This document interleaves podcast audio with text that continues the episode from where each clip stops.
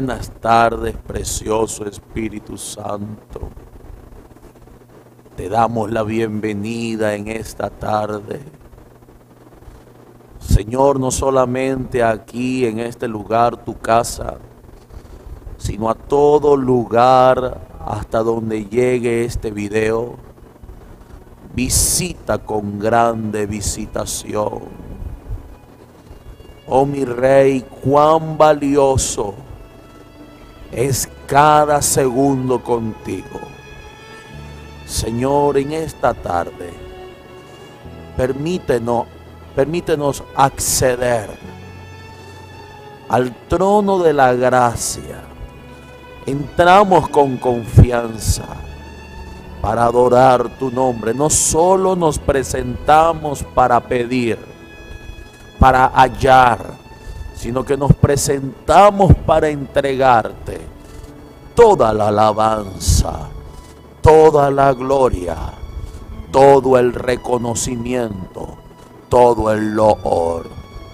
Espíritu Santo, en la búsqueda del hombre, en las millares de cosas, personas y creaciones hemos encontrado, Señor, que eres único y que no hay otro como tú, ni en los cielos, ni en la tierra, ni debajo de la tierra. Señor, te amamos. Gracias por esta honra. Gracias por tan alto privilegio, Cordero Santo.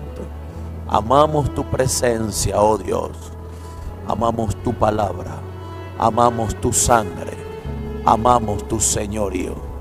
Recibe toda la alabanza.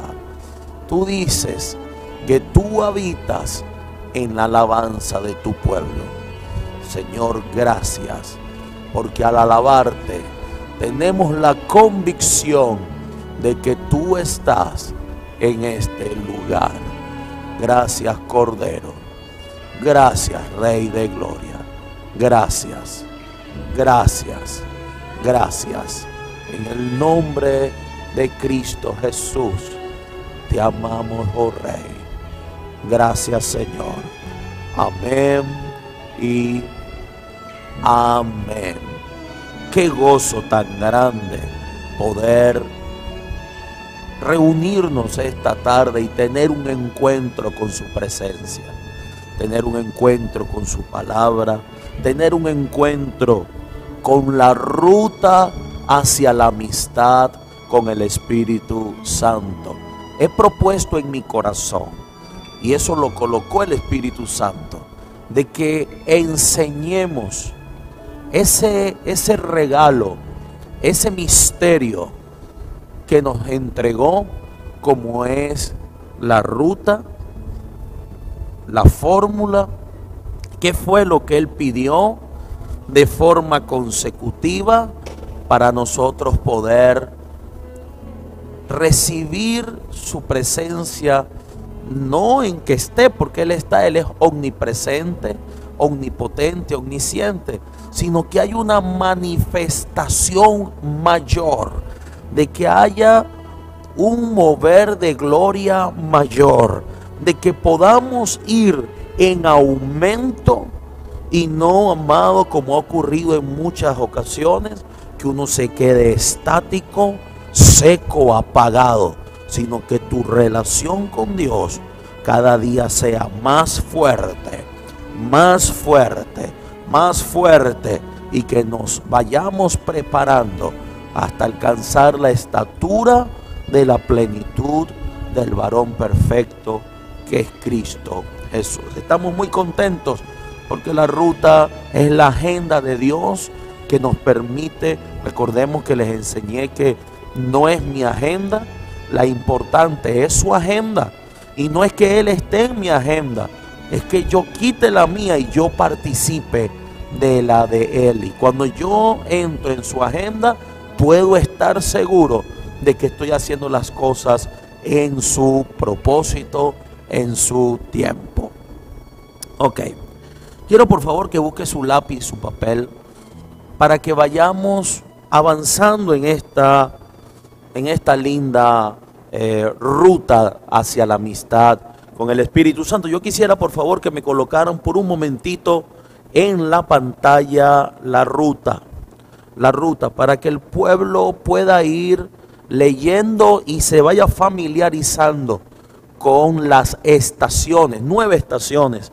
Ahí dice, la primera son las fiestas perpetuas de Jehová, ya pasamos por allí, ya hablamos de las siete fiestas, luego viene el fruto del Espíritu Santo, les dije, les enseñé de parte del cielo cuál es la unión entre la fiesta y el fruto, y es que primero van las fiestas porque en la temporada que Dios preparó debemos presentar el fruto del Espíritu. Les enseñé que, eh, como dice Salmo 1, que da su fruto a su tiempo. Su hoja no cae y todo lo que haga prosperará.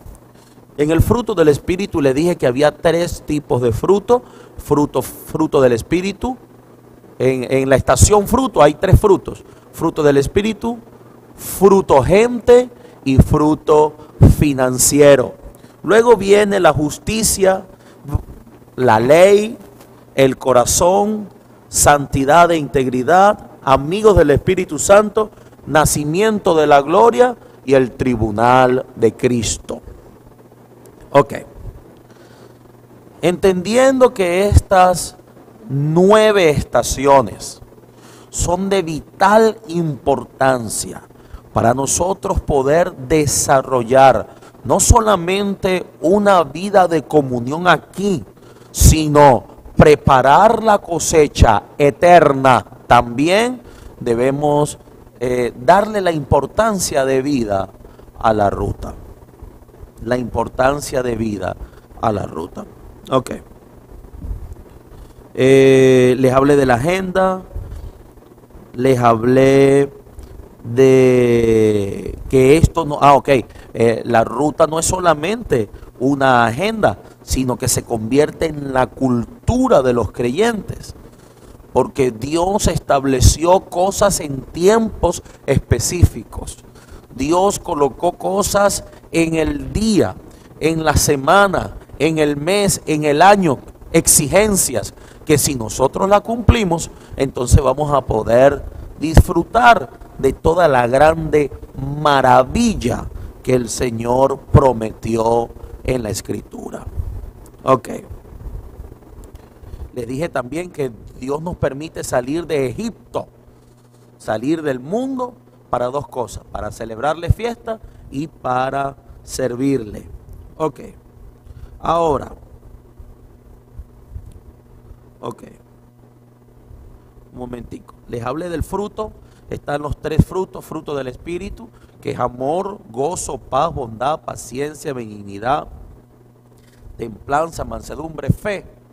Dice la escritura, contra tales cosas no hay ley. Luego está el fruto gente, que mi Señor Jesús dijo, toda potestad.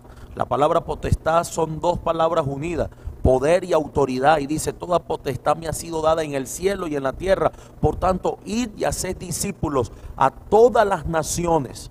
Entonces, el segundo es fruto gente. Y el tercero, el fruto financiero. Cuando les dije que Pablo explicó que él no busca dádivas de la gente, sino fruto que abunde en vuestra cuenta. Le dije que es una finanza especial. Ahora, quiero que nos vayamos rápidamente al libro de Juan, capítulo 15, verso 1. Desde aquí vamos a empezar eh, el propósito del fruto. Vea que el fruto no es cualquier cosa. Estábamos empezando a hablar del fruto. Y una de las hijitas nuestras, recuerdo que me había dicho, eh, apóstol, vea este video. Y entre las miles de ocupaciones, créame que se me hizo imposible, se me complicó y, y desde que ella me dijo hasta que lo logré ver, amado, pasaron como seis meses. No fue allí mismo, fue de verdad no solamente el trabajo, yo reconozco que fue negligencia mía. Cuando veo el video por fin, hay un profeta venezolano al cual Dios le dio la oportunidad de entrar al cielo. Y en una de las habitaciones en la que él entró, le dijo al Señor, Señor, ¿qué es esto? ¿Y estos frutos?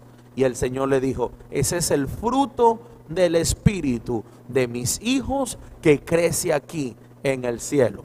Cuando yo recibí esa noticia, ya yo venía hablando del fruto, eso fue un gran impacto para mí, porque concordé por primera vez con lo que decía otro ministro, porque en el tiempo que estaba hablando del fruto del Espíritu, cuando hablaba de fruto del Espíritu me veían como loco y no, la gente como que no recibía la revelación de lo que quiere hablar o quiere decir el fruto del Espíritu. Entonces, amado, eh, yo le pregunté a mi Señor en una oportunidad, Padre, ¿cuál es el nivel más alto que un hijo de Dios puede llegar? Porque siempre escuchaba, amado, en, las prédicas, en todo lugar, eh, vas a subir de nivel, viene una dimensión mayor, viene un nivel más alto, más fuerte. Entonces yo decía, wow, ¿cuál es el nivel más alto? ¿Cuál es el nivel más fuerte? Porque recordemos que la escritura dice que Dios nos va a llevar hasta la estatura de la plenitud del varón perfecto que es Cristo Jesús. O sea que Cristo alcanzó esa estatura, esa plenitud, esa profundidad. Yo le dije, Señor, ¿cuál es el nivel más alto que pueda alcanzar un hijo de Dios? ¿Cuál es ese nivel? Y el Señor me dijo, el nivel del fruto del Espíritu porque contra tales cosas no hay ley.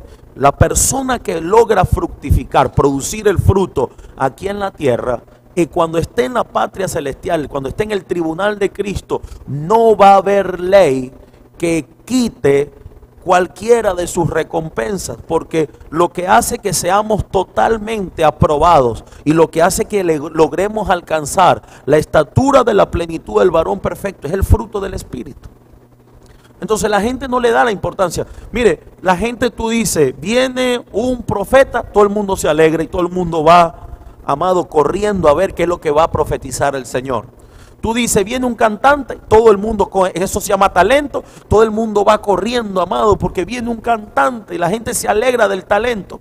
Tú dices a una persona, viene una persona con un don de evidencia, chacho, todo el mundo corre, corre rápido para ver qué es lo que va a mostrar Dios a través del don de la evidencia. Pero tú dices, viene una persona que perdonó a sus enemigos, y usted no va a ver la gente interesada por eso, porque la gente no le da la importancia que Dios le da. Mientras los seres humanos le dan importancia a lo que Dios dejó como básico, Mientras los seres humanos le dan importancia a lo que Dios dejó como principiante, como algo pequeñito, mientras la gente le da ese nivel, amado, se pierden de ver lo verdadero. ¿Y qué es lo verdadero? Que nosotros fuimos llamados para fructificar. Antes de leer, antes de leer el libro de Juan, perdón, vámonos rápidamente al libro de Génesis, porque esto tiene su nacimiento en Génesis 1:28. Vea lo que dice la escritura. Dice, y los bendijo Dios y les dijo, ojo con esto, fructificad y multiplicaos, llenad la tierra y sojuzgadla y señorear en los, señoread en los peces del mar, en las aves de los cielos y en todas las bestias que se mueven sobre la tierra. El primer mandamiento que Dios le dio a los seres humanos el primer mandato de la Biblia, de toda la escritura, el primerito fue fructifica.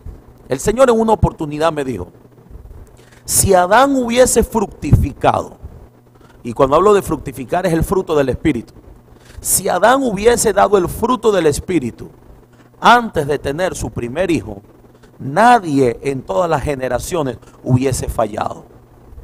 Porque hubiesen sido engendrados de simiente incorruptible. Pero el primer hijo de Adán vino después de haber pecado. No lo tuvieron en el huerto del Edén, lo tuvieron ya en la parte de afuera. Y es lo mismo, amado. El que tiene el fruto va a disfrutar del huerto. El que no tiene el fruto va a disfrutar, va a tener que sufrir las tinieblas de afuera. Y la gente no le está dando la importancia de vida al fruto porque no le importa porque no le conviene, porque el fruto es sufrido. el fruto no hace nada indebido. El fruto no busca lo suyo. Entonces, el primer mandato que Dios le dio al hombre es fructifica. Quiero que el Espíritu Santo dentro de ti produzca amor, gozo, paz, paciencia, benignidad, bondad, fe, mansedumbre, templanza. Ese es el primer mandato. Para eso nacimos. Dios creó al hombre y los bendijo Dios y le dijo, fructifica. Lo primero que el hombre debe hacer es dar el fruto del Espíritu. Fructifica. Multiplica es hacer discípulos. Y llena la tierra es amado a las naciones. Es que todos los, todas las, las naciones, sectores, municipios, estados, países puedan manifestar al Cristo de la gloria. Ok, rápidamente, ahora sí vámonos para el libro de Juan, capítulo 15, verso 1. Dice, yo soy la vid verdadera y mi padre es el labrador. Todo pámpano, toda rama, pámpano es rama, toda rama que en mí no lleva fruto, toda rama, ojo con esto, toda persona que en Cristo no lleva fruto, lo quitará. Toda rama que en Cristo no lleva fruta, la, fruto, la quitará. Todo hijo de Dios que en Cristo no lleve fruto, lo quitará. Es una cosa tremenda, amado. No le hemos dado la importancia. Fíjense que no habla de dones, talentos, ministerios. Habla de fruto. Habla de amor.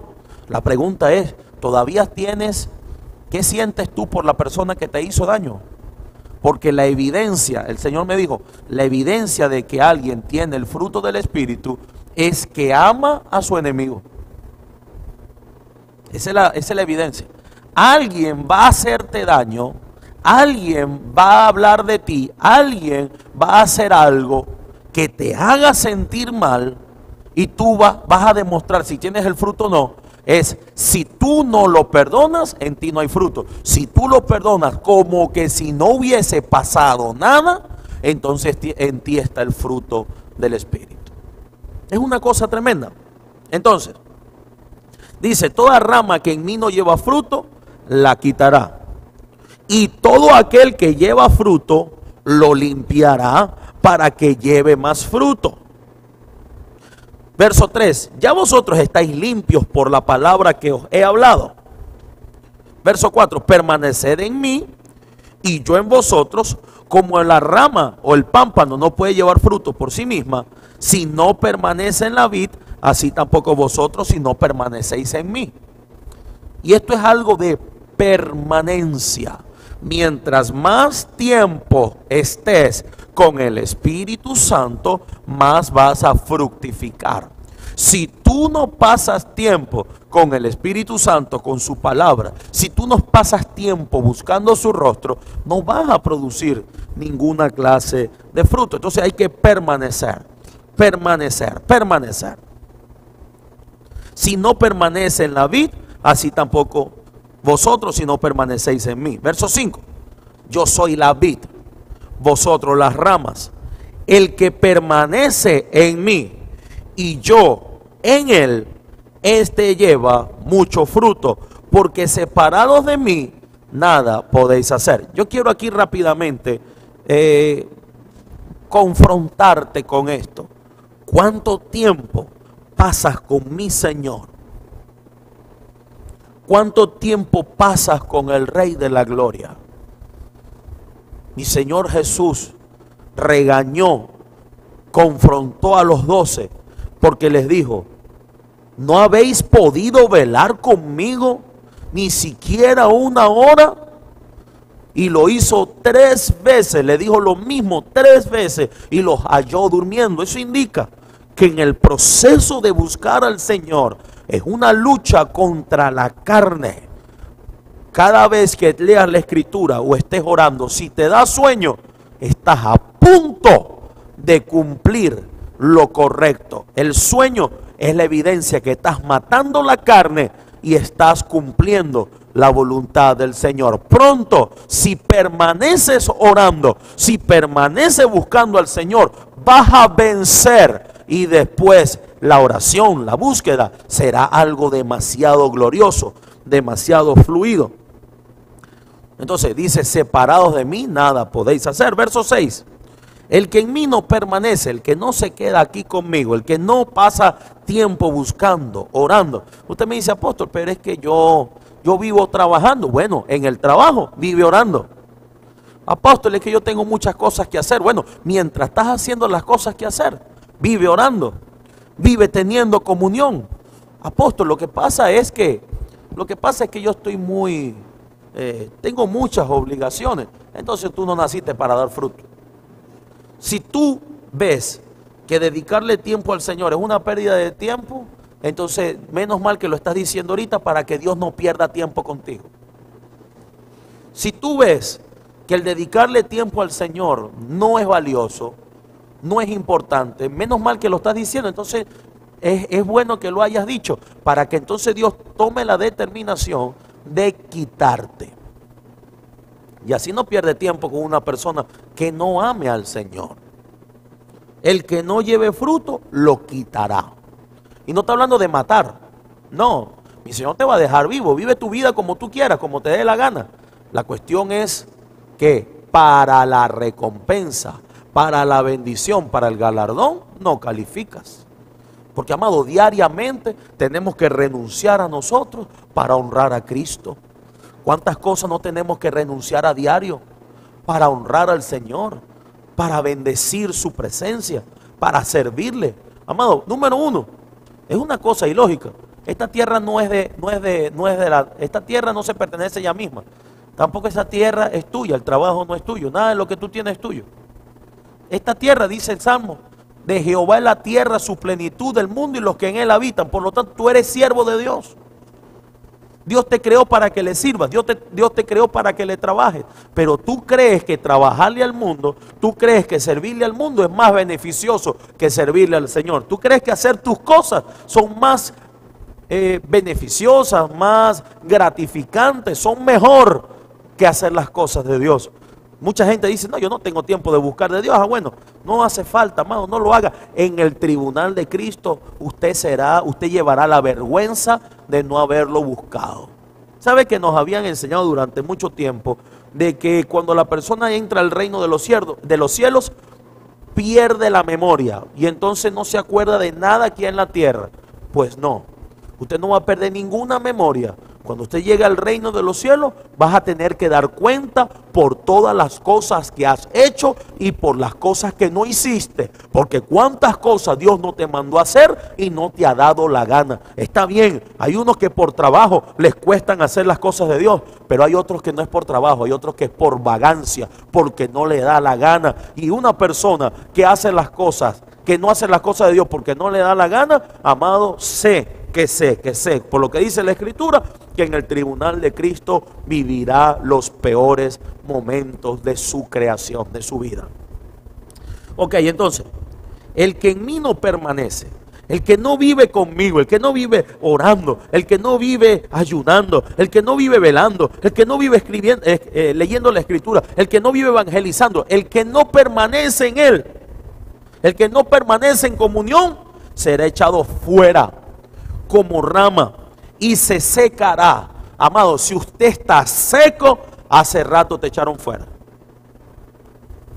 Si usted está seco, si usted no siente el río del Espíritu, espíritu correr dentro de usted, si usted no siente, amado, ese mover de revelación, si usted no siente la unción del Espíritu Santo, si usted no siente el fuego, si usted no vive una convicción real, si usted no vive, amado, haciendo la voluntad de Dios, si usted se siente seco, es porque hace rato como rama te quitaste, te cortaron porque no quisiste permanecer en él. Y aquí dice, el que no permanece, el que en mí no permanece, será echado fuera como rama y se secará.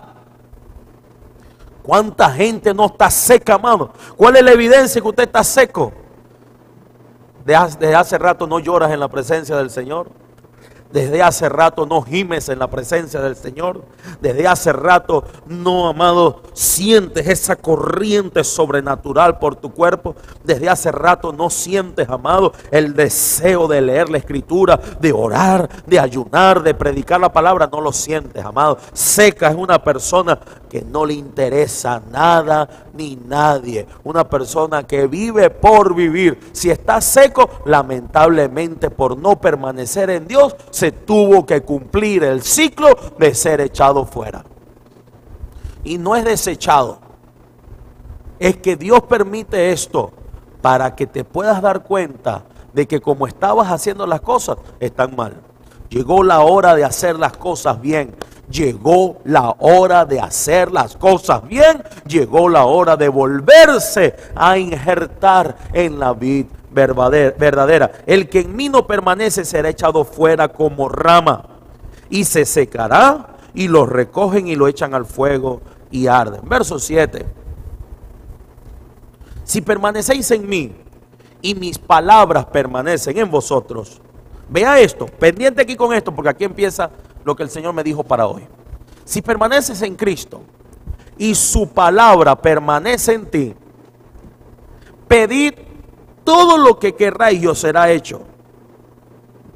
Ojo con, con, lo que estoy enseñando porque aquí viene, aquí viene la oración más poderosa sobre la faz de la tierra, que es a donde Dios nos quiere llevar hoy. Si permaneces, si tú permaneces en Cristo y la palabra de Cristo permanece en ti, todo lo que pidas será hecho. Pero ¿cuál es la evidencia de que tú permaneces en Cristo y la palabra permanece en ti? Ya lo vamos a ver. Verso 8. En esto es glorificado mi Padre, en que llevéis mucho fruto y seáis así mi discípulo. Ok. ¿Qué le da gloria a Dios? Amado, en la mayoría de las iglesias usted ve a todo el mundo diciendo, gloria a Dios, gloria a Dios, gloria a Dios, gloria a Dios, siete gloria a Dios, 25 gloria a Dios, 80 gloria a Dios. Casi que parece católico, amado, de tanto repetir. Y yo no estoy, amado, yo no estoy diciendo, mi amado, que sea malo, decir gloria a Dios. Pero es que decir gloria a Dios es bueno, pero no lo es todo. La única forma que el gloria a Dios sea completo es que usted lleve fruto. Porque aquí dice, en esto es glorificado mi Padre, en que llevéis mucho fruto. Si usted no lleva fruto, usted aún todavía no le está dando gloria a Dios. ¿Por qué? Porque vea, vea esto, amado.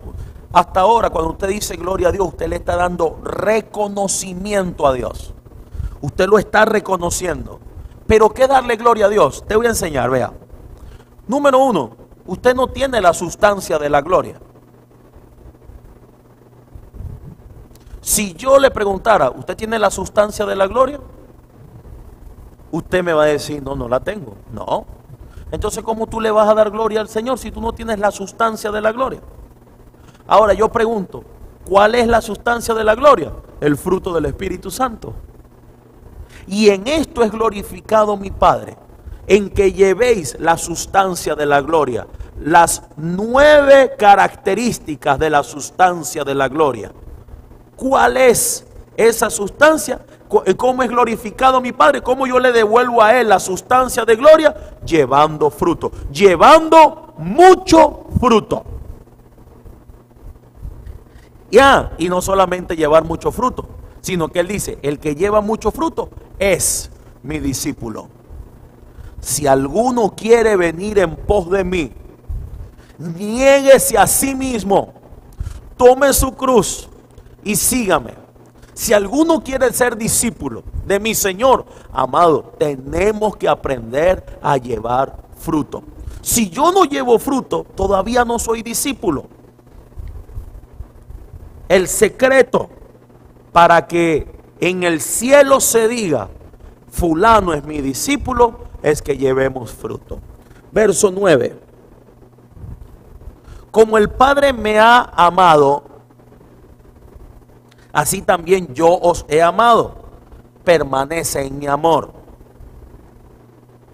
si guardares mis mandamientos, si guardares mis mandamientos, permaneceréis en mi amor, que luego le voy a enseñar que es guardar los mandamientos. Permanecerás en mi amor. Así como yo he guardado los mandamientos de mi Padre y permanezco en su amor. Estas cosas os he hablado para que mi gozo esté en vosotros. Ah, fíjese esto. Todos los seres humanos trabajan por disfrutar la vida. Todo, lo, todo el sacrificio que usted hace, todo el esfuerzo que usted hace, no solamente es para comer. Porque si fuera nada más comer, amado, usted agarra el maíz así sin prepararlo y se lo come. No, no, no, no, no. Todo lo que uno hace, la comida sabrosa, el vestirse bien, el, el tener la casa arreglada, todo eso es para uno disfrutarlo. Pero fíjese que hay gente que tiene la casa bonita, tiene el tremendo carro, tiene todas las cosas, come tremendamente, vive disfrutando toda clase de deleites, pero no tiene el gozo del Señor. Entonces mi rey dice, todas estas cosas os he hablado para que mi gozo, para que la felicidad, para que el fruto esté en vosotros y vuestro gozo sea cumplido, para que vuestro gozo se cumpla. Este es mi mandamiento, que os améis. Aquí viene, hermano. Este es mi mandamiento, que os améis unos a otros. Ah, este es mi mandamiento, que al tú producir el fruto, ames a tu prójimo. Ames a tu hermano. Este es mi mandamiento, que des fruto. Que os améis unos a otros, como yo os he amado. Verso 13. Nadie tiene mayor amor que este, que uno ponga su vida por sus amigos. Vosotros sois mis amigos si hacéis lo que yo os mando. Vosotros sois mis amigos si hacéis lo que yo os mando. Pendiente de lo que Dios está mandando. Amado, hasta ahora nos acostumbramos. Mire, uno cambia todas las cosas. Es una cosa tremenda, amado. La receta dice, primero la mantequilla, luego el azúcar y después la vainilla y amado, el hombre cambia todo. Hay gente que lo echa todo de una vez. O no, no hay mantequilla, vamos a echar el aceite. Entonces se cambia, amado, se tragiversa. Todo, todo lo cambiamos, amado. Dios está diciendo, necesito que tengan fruto. Y entonces, no, es que yo quiero es otra cosa. La Biblia dice, quiero que sean mis amigos. Entonces yo estoy distraído en otras cosas. No hago lo que Dios mandó, hago lo que yo quiero. Por eso es tanto fracaso en el Evangelio. Amado, la mayoría de la gente dice, no, nosotros vamos de triunfo en triunfo, de victoria en victoria. No, amado, la verdadera victoria se ve cuando usted hace lo que Cristo quiere no lo que tú quieres. Estamos en la generación de los evangélicos egoístas, de los evangelicoides. Estamos en la generación donde los hijos de Dios no quieren hacer lo que el Padre quiere. Estamos en la generación donde cada quien tira para su lado, donde cada quien hace lo que le venga en la regaladísima gana y no ha renunciado a lo que quiere por hacer lo que Dios quiere. Entonces, cuando yo no hago lo que Dios quiere, entonces yo no soy amigo del Señor. ¿Me está entendiendo? Está capturando. Ya no os llamaré siervos porque el siervo no sabe lo que hace su Señor, pero os he llamado amigos porque todas las cosas que oí de mi Padre os las he dado a conocer. Y aquí viene, ojo con esto, ojo con esto. Dice en otro verso, la oración de fe salvará al enfermo. Recuerde, recuerde. Dice, la oración de fe salvará al enfermo. La oración del justo puede mucho, pero no todo. Anote allí, la oración de fe sana al enfermo. La oración del justo puede mucho, pero no lo puede todo. La oración de humillación que habla segunda de Crónicas 7:14 dice, sana la tierra. Entonces, la oración de fe sana al enfermo, la oración de del justo puede mucho. La oración de humillación sana la tierra. Dice, la oración donde hay dos o tres reunidos en, en mi nombre, yo estoy en medio. Pero, ¿cuál es la oración, amado? Que cambia todo radicalmente. ¿Cuál es la oración que cumple las doce mil promesas de la escritura? Porque hasta ahora hay gente justa que logra cosas. Hasta ahora hay gente con fe que logra algunos milagros. Hasta ahora hay gente eh, que se humilla y logra ciertas sanidades, pero todavía sabemos que faltan cosas gloriosas que manifestarse. Todavía sabemos, nosotros sabemos que todavía faltan cosas que no se han manifestado.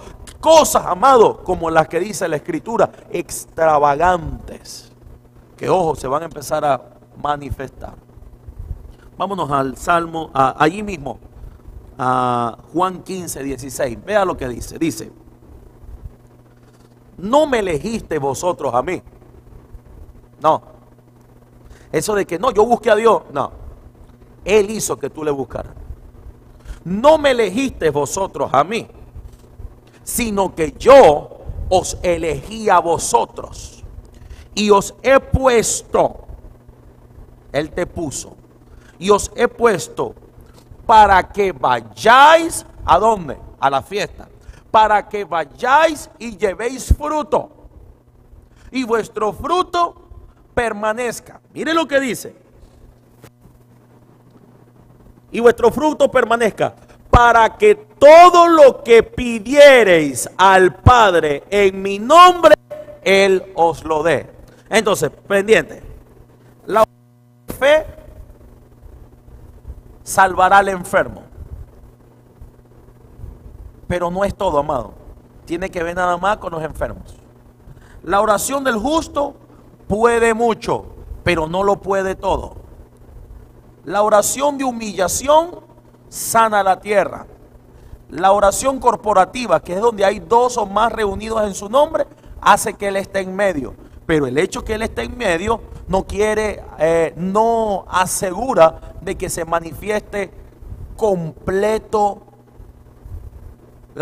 que tenga cumplimiento completo la escritura. Entonces, ¿cuál es la oración que falta? La oración del fruto del Espíritu. Dice, y vuestro fruto permanezca, para que llevéis fruto, y vuestro fruto permanezca, y con el fruto todo lo que pidierais al Padre en mi nombre, Él os lo dé.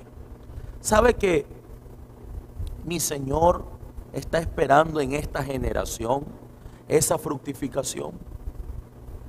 Mi Señor está esperando en esta generación que nosotros, para poder disfrutar todos los beneficios de la Escritura, fructifiquemos, que no seamos cristianos a medias, que no seamos cristianos, amados, cristinos, que no seamos fríos, secos, nubes sin agua, pozos vacíos, estanques vacíos. Dios no quiere que nosotros seamos huecos por dentro. Mi Señor quiere que nosotros fructifiquemos. La única forma de nosotros fructificar es cumpliendo la ruta. Al cumplir la ruta, entonces veremos la plenitud de todo lo que mi Señor Jesús prometió. Qué tremendo, ¿verdad? Qué tremendo. La gente dice, Dios no me oye. Dios te oye. Lo que pasa es que hay términos legales, jurídicos celestiales, que si nosotros no cumplimos esas demandas, esas exigencias, nunca veremos los resultados anhelados. Ahora, Dios introdujo algo llamado gracia. La gracia es la que aún, mientras nosotros aprendemos obediencia, es la que nos permite reiniciar todo. Es la que nos permite, amado, empezar automáticamente después que pidamos perdón. Que aunque no nos los merecemos, porque aún hay cosas que no hemos obedecido y cumplido, la gracia hace que volvamos a empezar. Si nosotros aplicamos nuestro corazón a cumplir la escritura y no lo hacemos por hacerlo, si no lo hacemos con entendimiento, disfrutaremos la gloria postrera de la casa que es mayor que la primera. Estamos muy cerca del arrebatamiento, pero antes del arrebatamiento, dice la escritura, que Él se presentará a sí mismo una iglesia gloriosa. Y la gloria, vea el nacimiento, ponme un momentico la ruta. Ponme un momentico la ruta, por favor. Dice, nacimiento de la gloria es el, la estación número 8. O sea que tenemos un camino que recorrer. Tenemos una ruta que recorrer, unas estaciones que recorrer. A medida que vamos a ir enseñando, yo sé que el Espíritu Santo de Dios va a ir operando en tu vida, en tu familia. No solamente veas tú el video, llama a tu familia, dile, mira, esto es lo que Dios pidió de antemano para que nosotros pudiésemos crecer y hacer la voluntad del Señor. Fíjese que cerramos con el tribunal de Cristo. Amado, ¿y por qué cerramos el tribunal de Cristo? Porque allí es donde seremos juzgados para galardones. Vea que vi dos escenarios. Vi el escenario de una joven que eh, ella es vecina de la casa y ella siempre, cada vez que yo pasaba por allí, la veía sentada en la puerta de su casa. Siempre, amado, siempre. Yo no sé si a la final estudió no estudió. Yo lo que sí sé que desde que era niña hasta ahora que tiene sus hijos, siempre la vi sentada en la puerta de su casa. No vi que alcanzara o cumpliera algún propósito. Un escenario. Vi el otro escenario. Ojo con esto. Un hombre que alcanzó todo lo que el hombre puede desear fue profesional, tuvo éxito empresarial, construyó varias casas a tal modo que eran unas bellezas de mansiones, tuvo el carro que quiso, tuvo fama, tuvo dinero, tuvo de todo, pero le alcanzó la edad, llegó a una edad avanzada y cuando estuve conversando con este hombre, su expresión no era de una satisfacción total. Su expresión era es que logré de todo y aquí estoy. Los hijos no están los hijos no están en el país, está solo con su esposa y no está satisfecho. Ganó el mundo, logró cumplir sus sueños, pero ahí está casi envejecido y no se siente pleno, lleno.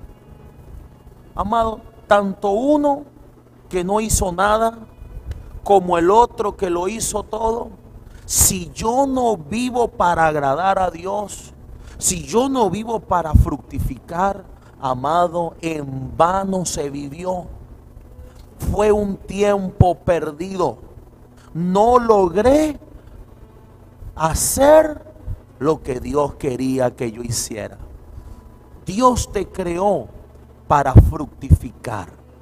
Dios te creó para lograr cumplir el primer mandamiento que fructifica, multiplica, llena la tierra, sojuzga, señorea. Dios te creó fue para eso. No me elegiste vosotros a mí.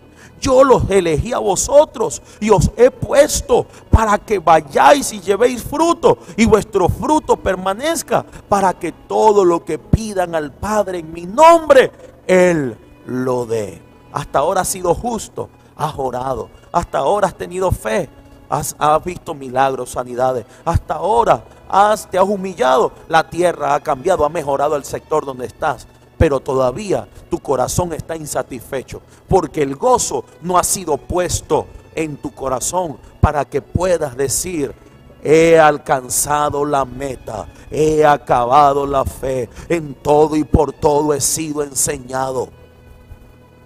Entonces, ¿de qué me sirve? ¿De qué me sirve? O vivir la vida a la ligera, o vivir la vida afanándome si no hago lo que Dios quería? ¿Para qué naciste? Es la pregunta. si llegases a morir, aprovechaste tus días, cumpliste el propósito. Éxito en la vida secular no es éxito en los cielos. Éxito, amado, que usted se gradúe, que usted tenga eh, finanza, que usted logre, amado, ganarse al mundo. Dice la escritura, si tú te ganas el mundo y al final de todo pierdes tu alma, no cumpliste el propósito. Si tú al final de todo no cumpliste el propósito, ¿de qué te sirvió? Fueron cada año de tu vida años perdidos. El Evangelio de Jesucristo es el inicio de cómo entrar en el reino. Y en el reino debemos fructificar para poder nosotros lograr alcanzar. Si partieras hoy para la presencia del Señor, ¿lo lograste para Dios? ¿Lograste lo que Dios quería que hicieras? Esto que te estoy enseñando es una petición de Dios desde el principio. Esto Él lo pidió desde el principio. Cristo lo cumplió. La pregunta es, si te llegase la hora, ¿ya lo, lo has cumplido? ¿Lograste hacer lo que Dios te pidió? Y si nos fuéramos hoy arrebatados a la patria celestial y estuviéramos en el tribunal de Cristo, ¿podemos decir, ¿lo logramos? Yo creo que no. Nos falta mucho por recorrer, pero no vamos a perder más tiempo. No vamos a perder más tiempo. En el tiempo que nos resta, en el tiempo que el Señor nos permitió vivir. Ok, en el pasado se perdió el tiempo. En el pasado no logré hacer lo que Dios quería. En el pasado fracasé. Ok, pero hoy el Señor está abriendo una brecha. Un antes y un después. ¿Sabe que mi Señor es el único que puede cambiar la temporada? Él dice, de modo que si alguno está el que no permanece en mí no llevará fruto. De modo que si alguno está en Cristo, nueva criatura es. Las cosas viejas pasaron, ya no te van a afectar. Las cosas viejas ya no te van a afectar. Las cosas viejas pasaron. He aquí, todas son hechas nuevas. Yo creo que llegó la hora de ordenarnos. Yo creo que llegó la hora de cambiar. Yo creo que llegó la hora de enfocarnos. Vea esto. Ya, amados, se está oyendo el rumor y yo estaba hablando ayer con el Espíritu Santo. Ya se está oyendo el rumor que van a volver a cerrar las naciones de la tierra por el Omicron, la variante del virus, del coronavirus.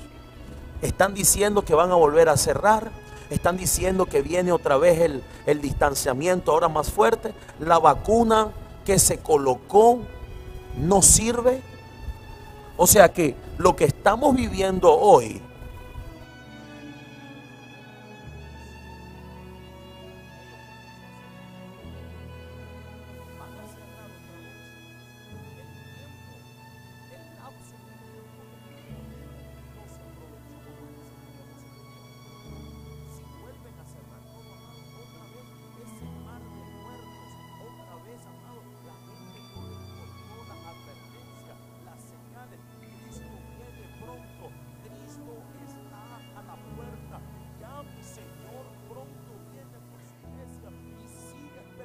tiempo, sigues haciendo lo que no vale, lo que no sirve, lo que a Dios no le importa.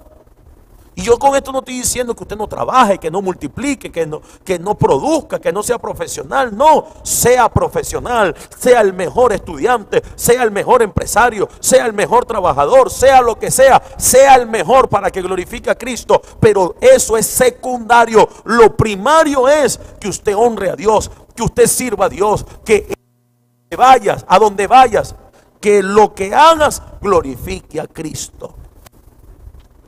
Si lo hacemos bien, ojo con esto, en los próximos meses estaremos disfrutando del nacimiento de la gloria y la tierra estará lista para la venida de mi Señor Jesucristo. Allí donde está. Usted me dice, apóstol, yo no entendí mucho lo que es fructificar. Primera vez que estoy viendo el video. Yo quiero recibir a Cristo en mi corazón. Allí donde está, cierra tus ojitos, inclina tu rostro y repite conmigo esta oración que es el inicio de la ruta. Es el aceptar a Cristo para luego empezar a hacer la voluntad de Cristo. Di conmigo, Padre Celestial, en esta hora te recibo como mi Señor y Salvador. Inscribe mi nombre en el libro de la vida y no permitas que se borre jamás. Señor, perdona mis pecados, lávame con tu sangre, lléname de tu espíritu, hazme nacer de nuevo y permíteme caminar por tu ruta para fructificar. En el nombre de Cristo Jesús. Amén. Si has hecho esta oración, quiero que hagas cuatro cosas. Número uno, busca una iglesia donde se predique Padre, Hijo y Espíritu Santo. Si en esa iglesia hay un mover de Dios, si en esa iglesia están cumpliendo la palabra y te plantas allí, vas a crecer poderosísimamente. Número dos, busca una Biblia y si no la puedes conseguir en, en físico, descárgala desde tu smartphone. Entonces vas a poder ir leyendo y aprendiendo de la palabra del Señor. Número tres, dentro de la congregación donde vas a asistir, hay líderes, pastores, mentores que van a poder instruirte, discipularte conforme a la escritura, conforme a la palabra de Dios. Y número cuatro, ahí están nuestras redes sociales para que puedas comunicarte con nosotros y así nosotros tener el contacto contigo que eres muy valioso para Dios, para nosotros y así orar por tu vida. Quiero orar rápidamente por cada uno de ustedes. Hoy como apóstol de Jesucristo, de quien soy y a quien sirvo. Hoy, ¿qué fecha es? Hoy es 2 de diciembre del 2021. Tengo de parte del cielo el privilegio y la potestad también de hoy aperturar una brecha como apóstol. Los apóstoles abren brecha.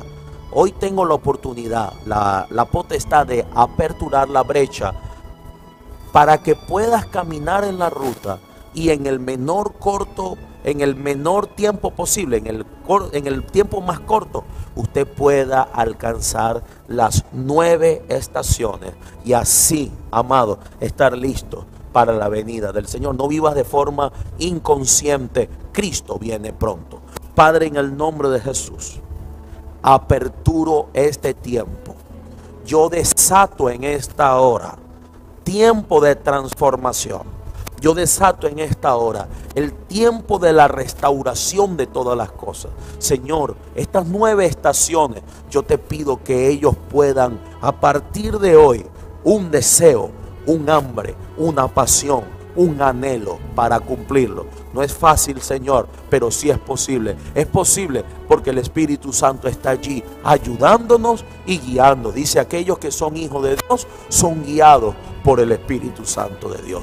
Yo en esta hora desato el tiempo de crecimiento acelerado, tiempo de hambre de Dios, tiempo de sed de Dios, tiempo de pasión por su presencia. En el nombre de Jesús, gracias Señor.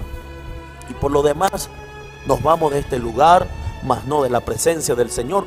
Cancelamos y destruimos todo plan diabólico de ataque, contraataque, venganza, robo, hurto, atraco, secuestro, muerte, destrucción. Queda sin efecto, sin potestad, sin operatividad en tu vida y, su, y tu familia. Y declaramos en esta hora que vamos hacia nuestros hogares bendecidos, ungidos, prosperados en victoria y en su presencia. Y para cerrar, sembramos para cumplir con toda justicia. Usted me dice, usted no está en el país, y usted me dice, apóstol, yo quiero ofrendar, yo quiero ser parte del equipo de trabajo de Sinaí, yo quiero ser parte de este equipo que está creciendo para llevar el Evangelio hasta las naciones de la tierra, usted póngase en contacto con nosotros a través de las redes sociales y les vamos a decir cómo puede sembrar, diezmar y cómo puede apoyar el ministerio. Un gran abrazo a todos, les amamos, les amamos mucho. No deje de escribirnos, nos vemos prontito. Chao, chao. Bendiciones.